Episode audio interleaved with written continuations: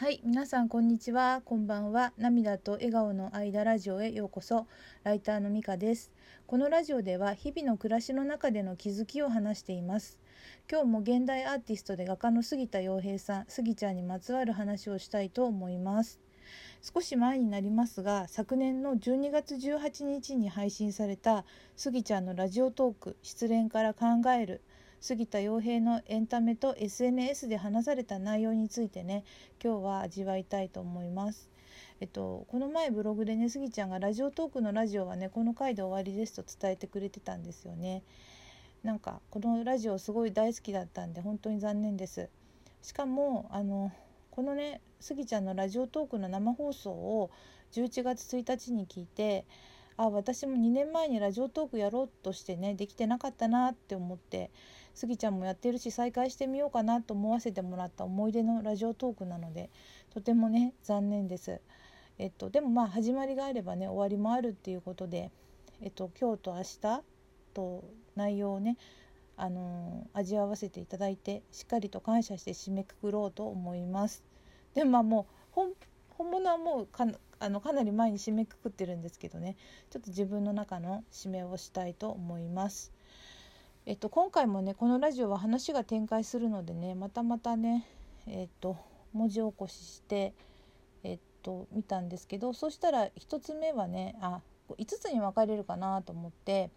1つ目はね失恋からの立ち直り方。2つ目がスギちゃんが人に相談をあまりしない理由。3つ目がバチロレッテの世界と現実世界との関係をスギちゃんがどう見ているか4つ目はスギちゃんの恋愛について5つ目はピーチフルさんが思う今必要な力という5つに分けました。で今日はねその1つ目と2つ目について見ていきたいと思ってます。えまず1つ目のね失恋からの立ち直り方ということなんですがお悩み相談ラジオっていうのをね23年やっているというピーチフルさんからの提案で失恋というワードが出されたんですよね。でお悩みの中で一番多いのが恋が忘れられない別れた方がいいっていうのは分かってるけど別れられない忘れられないそういう執着を断ち切れない断ち切った方がいいっていうことことという答えは出ているけどどうすればいいか人の思いは時間薬というけれど風化していく観点もありつつ絶対に風化しない思いっていったものもあると例えば失恋をしている人に対して杉田さんは何を考えるのかどう答えるのかお伺いできますかとねピーチフルさんが杉ちゃんに聞いてたんですよね。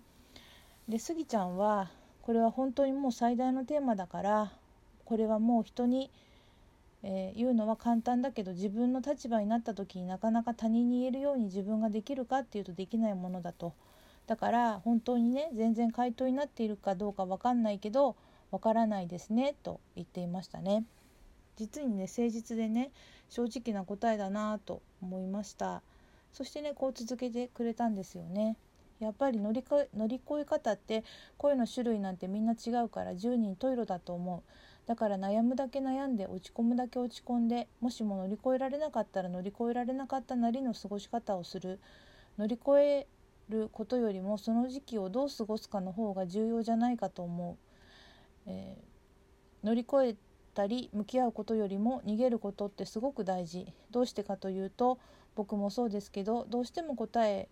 を出さないといけないというわけではなくってどうしても答えが出なかったりとかできないことってあるやっぱり人間ってその時に向き合っちゃうとどうしても反発する感じになっちゃうけどそれをどういなしていくかというか低反発枕みたいに柔らかく付き合っていくかっていう方が大事なんじゃないかと思う。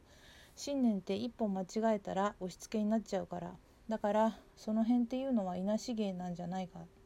あいなし芸じゃないけど硬いもの対硬いものではなく硬いものに対しては柔らかく付き合うべきだし反対に柔らかいものに対してはある程度芯を持って向き合った方がいいと思う。そういう意味では答えを出さないっていう答えもあると思うと言っていましたよね。そしたらピーチフルさんが「でも答えが出ないと、ね、毎日辛いですよね」と言ってスギちゃんがね辛いですよねもうその場合は辛いよねっていう感じですよね答えが出ないよね辛いよねって一緒になって悩むとかいたわるというかもうそれだけですねと言っていたんですよね。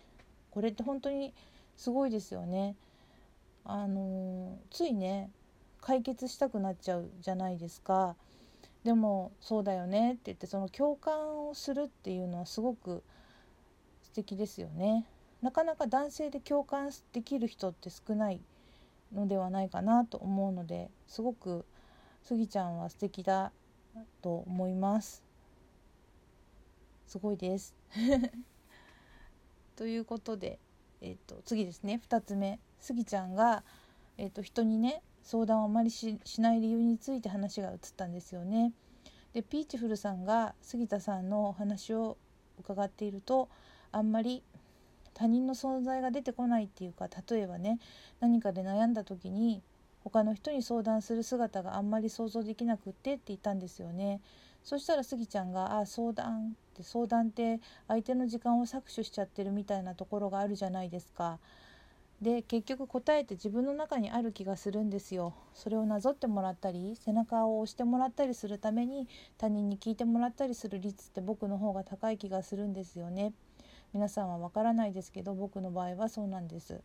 なので結局答えとか姿勢ってヒントって自分の中にあるって長年分かっているので聞かないことの方が多い。大事なことほど自分で決めちゃう。もっと聞いた方がいいのかもしれないですけど聞き方がそんなにうまくないしその辺は黙って決まってから喋るっていう方が多いかもしれないと言ってましたよね。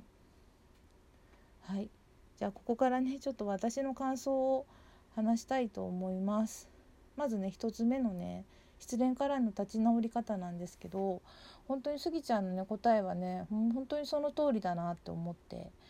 あのその10人十色っていうのもその通りだしあの硬いもの対硬いものじゃなくて硬いものに対しては柔らかいもの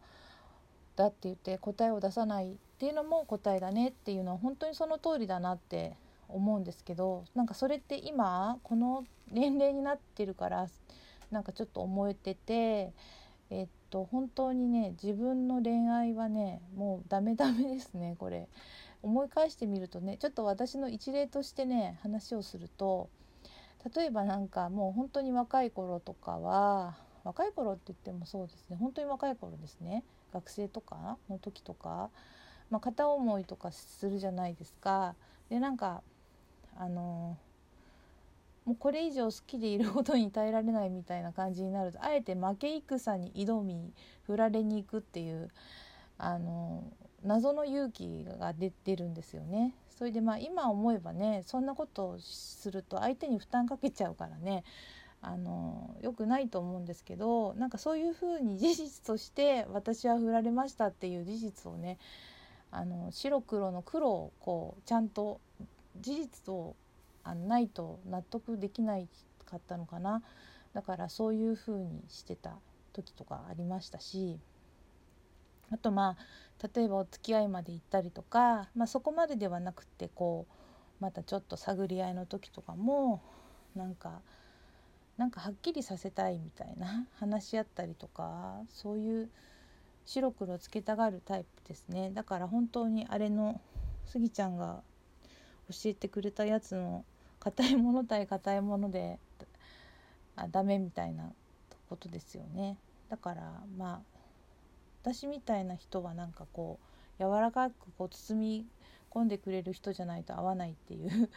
ことで、まあ、たまたま運がよく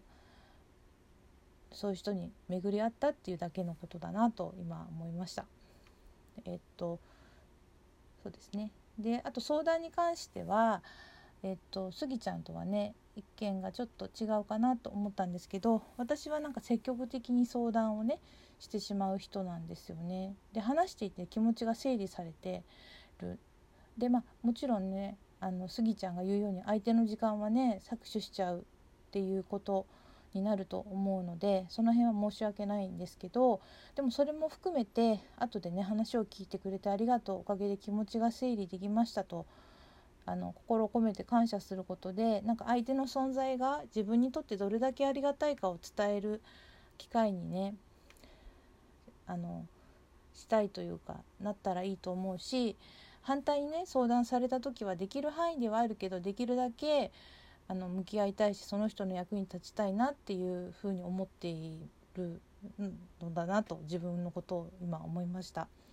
もちろんねそこまでの関係性がすごく大切で相談したい人あるいは相談を受けたい人っていうのは限られるかもしれないですけどそういうのも含めてなんか人とそういうコミュニケーションも私はなんか取りたいなと思っているんですよね。で一方でねスギちゃんが言うように答えはね自分の中にあるっていうのは本当に同感でそう思います。でそうそれをどう取り出すかはスギちゃんみたいにお一人で考える方がいい人と私みたいに人の力を借りたい人がいるのかなと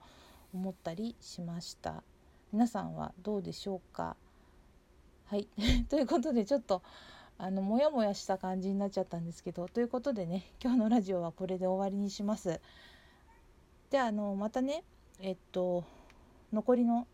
3つについては、まあ、次回以降あのお話したいなと思います。